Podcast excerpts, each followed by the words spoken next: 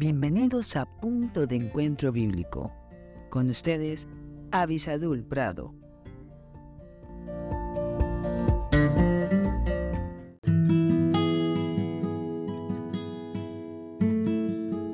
Hola, hola. Damos gracias a Dios que estamos aquí buscando en el consejo de Dios cómo controlarnos.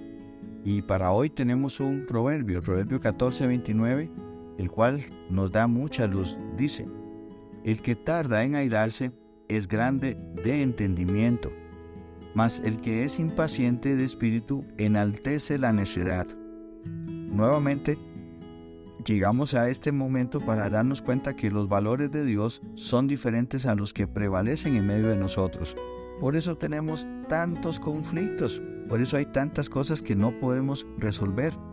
¿Por qué? Por el simple hecho de que no tenemos los valores de Dios, porque nosotros a la necedad le llamamos sabiduría, a la necedad le damos títulos universitarios, a la necedad la llevamos bien en, alto. Y con esto llegamos muchas veces a lastimar a las personas. Dice, el que es impaciente de espíritu enaltece la necedad. ¿Cuántas, eh, ¿A cuántas personas habremos lastimado en nuestros trabajos, en el colegio, no sé, en nuestra propia familia. ¿Por qué? Porque somos impacientes, porque no podemos decir todo tiene su tiempo, va a llegar el momento, con tranquilidad, espero en Dios, confío en Dios. No, tenemos que hacer algo, tenemos que lastimar a alguien, tenemos que atropellar a alguna persona en nuestro camino. Tengamos cuidado, tengamos cuidado porque dice que el que tarda en airarse, ahora, no lo hemos dicho en esta serie de devocionales, pero la Biblia no nos impide que nosotros nos podamos enojar.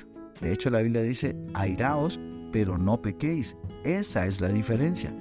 El pecado va a ser cuando usted y yo perdemos la vista de Dios, cuando lastimamos personas, cuando nos olvidamos de que hay tiempos para diferentes cosas y en fin, Dios no es que no nos pida que nunca nos airemos, sino que si lo vamos a hacer, no lleguemos al punto del pecado. La ira puede ser un aliado para que podamos alcanzar cosas que nos parecen inalcanzables, pero tiene que estar bajo el control absoluto de Dios.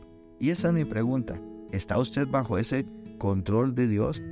¿Es usted un instrumento en las manos de Dios para bendecir a otras personas? ¿Ha nacido usted de nuevo? ¿Le ha pedido perdón a Dios por sus pecados y ha recibido ese regalo que tenemos en Cristo Jesús, que con su sangre derramada tenemos el perdón de nuestros pecados? Porque si no, este sería un buen momento para que usted pueda venir a los pies de Jesucristo. Que Dios le bendiga muy ricamente.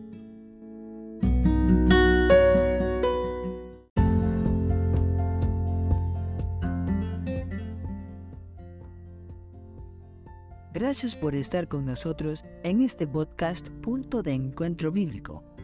Si este podcast te fue de bendición, no olvides escribirnos a punto de encuentro bíblico 1717 arroba gmail.com y en nuestras redes sociales. Más que la miel en Facebook, arroba más que la miel 1910 en Instagram. Que Dios te bendiga.